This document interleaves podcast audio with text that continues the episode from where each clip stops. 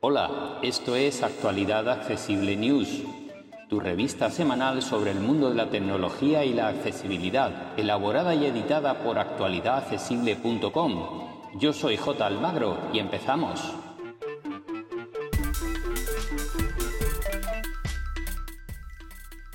Hola, hola, hola, hola, hola. Ya estamos aquí una semana más con el resumen de noticias que elaboramos cada viernes en Actualidad Accesible. Hoy es viernes 22 de septiembre de 2023 y vamos con las novedades que nos ha traído esta semana. Las primeras vienen de la mano de Amazon, que ha presentado nuevos dispositivos en la gama de los stick para televisión y en la gama de los Hechos Show y Hechos Hub. Así que vamos con ello. En cuanto a los stick, han presentado dos nuevas versiones del stick TV 4K y del 4K Max, que son los intermedios eh, de su gama de eh, dispositivos para la televisión que nos permiten disfrutar de aplicaciones y demás en televisiones que no son smart y que con este sistema podemos convertirlo. Son muy similares, pero con algunas diferencias que os comento. Eh, en ambos casos son compatibles con Dolby eh, Atmos, con HDR, con pantallas 4K, pero el modelo superior, el, 4K Max, eh, incorpora algunos otros sistemas de visión como HD 10, 10R y y algún otro batiburrillo de siglas que no recuerdo ahora mismo, pero que tampoco son importantes, creo yo, para la mayoría de usuarios. Además, eh, otra de las diferencias está en su procesador, aunque es en ambos casos eh, de 4 núcleos, cuenta eh, con una velocidad de procesador de 1,7 GB el modelo base y de 2 GB el modelo superior. Eh, disponen de 8 GB de almacenamiento interno el modelo 4K y 16 el 4K Max. Estas son sus diferencias más importantes, mejor procesador y más capacidad interna. También eh, el mando a distancia del modelo 4K Max es un poquito superior y cuenta con botones dedicados para em, visto recientemente. Así que bueno, son bastante económicos, 69 euros el 4K y 79 euros el 4K Max, que por 10 euros de diferencia yo creo que merece la pena. Sobre todo si esperamos, por ejemplo, en los Amazon Prime Day que están a la vuelta de la esquina ahora en octubre, para comprarlos es muy probable que podamos comprarlos por un precio muy inferior, casi a mitad de precio. Así que si os interesa para alguna televisión, pues ya sabéis, en ambos casos podéis utilizar Voice View y eh, la accesibilidad es relativamente buena, yo diría que bastante decente. También han presentado un nuevo hecho show, en este caso el 8, que eh, actualiza la versión actual, mejorando procesador, altavoces, pantalla, cámara, etc. Es un, paso adelante eh, en el hecho show 8, que ya hace tiempo que está en el mercado, y lo que ofrece pues es un poquito mejor en todo. Así que eh, se va a poner a la venta por 169 euros.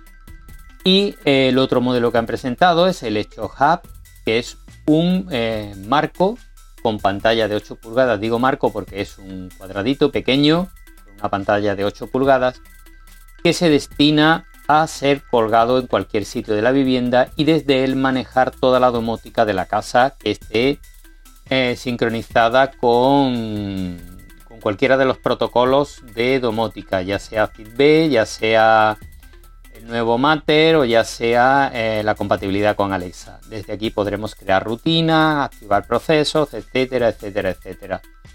Muy interesante para quien tenga muchos dispositivos domóticos de esta marca y, eh, o de este sistema y quiera tener un sitio donde controlarlos todos fácilmente. Este se va a poner a la venta por 199 euros.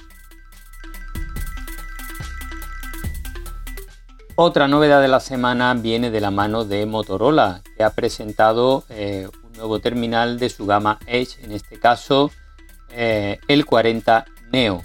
Es un terminal de gama media, se pone a la venta por 399 euros con dos acabados en cuero vegano y en plástico. Y eh, cuenta con Android 13 prácticamente puro, porque Motorola no lo personaliza prácticamente, con lo cual eh, por tema accesibilidad es muy interesante. Y es un buen terminal en cuanto a su procesador. Tiene un procesador MediaTek Dimensity 7030 más, acompañado de 12 GB de RAM y de 256 GB de memoria interna. Como digo, es compatible con 5G, con Wi-Fi 6, con Bluetooth 5.4. Viene con altavoces estéreo, que para un gama media ya es una novedad importante. En fin, un terminal realmente interesante si tenemos en cuenta sus características. Batería de 5000 mAh con carga rápida de 68 vatios y sensor de huellas bajo la pantalla que es de tipo P OLED con 144 Hz. Las otras novedades que tenemos esta semana eh, son las de software y la principal y más llamativa es que han llegado todos los sistemas operativos de Apple eh, ya desde el pasado lunes. Están disponibles eh, iOS 17, iPad OS 17, WatchOS 10 y em, las actualizaciones tanto para los HomePod como para los Apple TV con iOS 17, todos ellos. Y también se han actualizado los AirPods, en este caso los de eh, los Pro de primera y segunda generación no voy a detallar todas las novedades de iOS 17 porque ya hablamos de ellas en su momento, hemos publicado artículos, eh, de hecho en el artículo que acompaña este podcast y este vídeo vais a encontrar muy detallada toda la información y os recomiendo que le echéis un vistazo. Deciros que aparecen los widgets interactivos, que eh, hay una utilidad muy interesante para los códigos QR, que podemos eh, registrar nuestro estado de salud mental en la aplicación de salud, que además aparece ya disponible en el iPad, etcétera. O sea que hay bastantes novedades. A WatchOS 10 llegan los widgets y eh, mejoras muy claras en cuanto a la información, a la manera de presentarla, etcétera, etcétera. A mí personalmente es la actualización que más me gusta, la de WatchOS 10 y la de iPadOS, porque también llega ya la configuración de pantalla de bloqueo a los iPads y podemos poner widgets incluso con actividades en directo, las Live Activity que ya están presentes en los iPhone desde el año pasado. Así que muy recomendable, son muy estables, funcionan realmente bien y no drenan la batería. Absolutamente recomendable que actualicéis cuanto antes.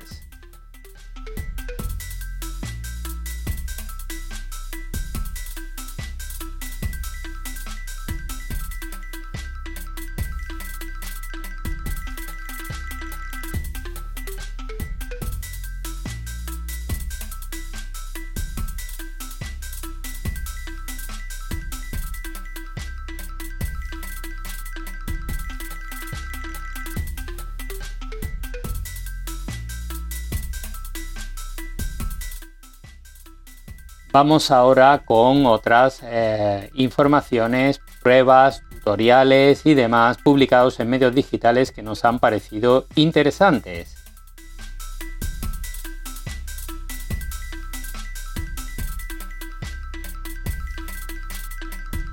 Comenzamos con pruebas de terminales. En este caso, Computer hoy ha probado la tablet Redmi Pad SE que por menos de 200 euros ofrece un rendimiento muy alto y puede ser muy interesante para quien quiere una tablet Android sin grandes pretensiones pero muy capaz.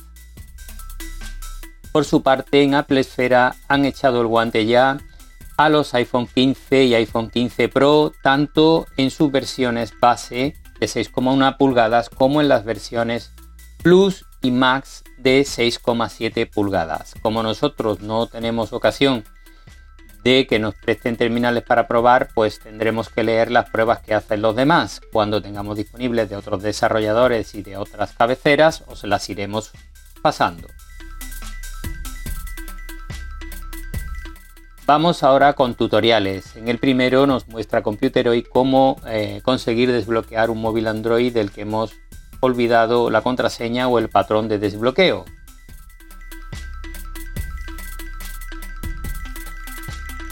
Vamos ahora con varios tutoriales que llevan novedades de Apple. La primera de Apple nos explica cómo usar NameDrop y qué es. Una utilidad muy interesante que nos permite transferir archivos de un iPhone a otro solo con acercarlo. En Computer Hoy eh, nos dejan eh, también la sugerencia de activar las funciones ocultas que tiene nuestro botón de volumen en un iPhone.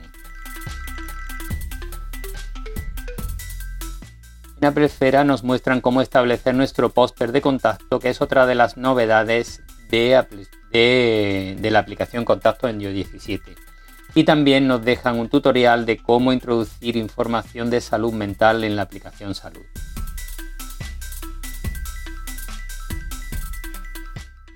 en un nuevo, un nuevo, una nueva cabecera, a ver si me sale la palabra, hemos encontrado, se llama Hoy en Apple, eh, nos dejan un tutorial para crear stickers animados en iOS 17.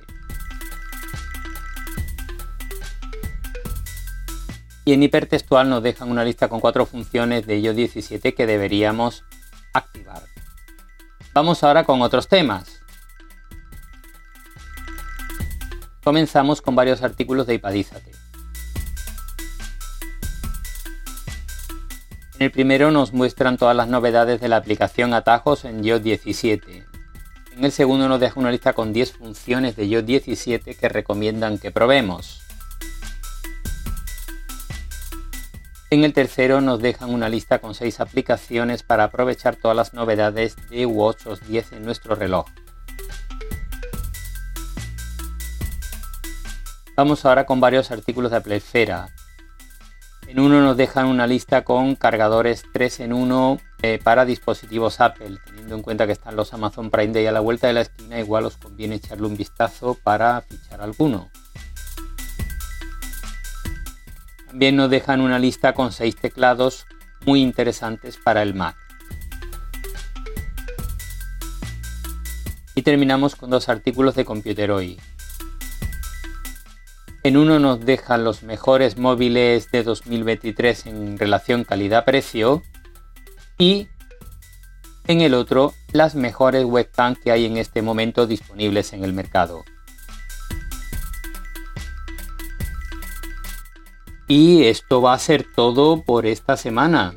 Como siempre, eh, podéis ampliar toda la información en la página de actualidad accesible www.actualidadaccesible.com y encontrarnos en todos los canales, en YouTube, etcétera, etcétera, etcétera.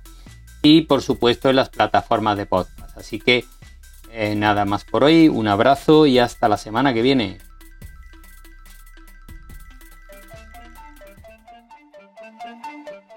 Para más información Visita nuestra página web www.actualidadaccesible.com o búscanos en plataformas de podcast y en YouTube. Somos Actualidad Accesible.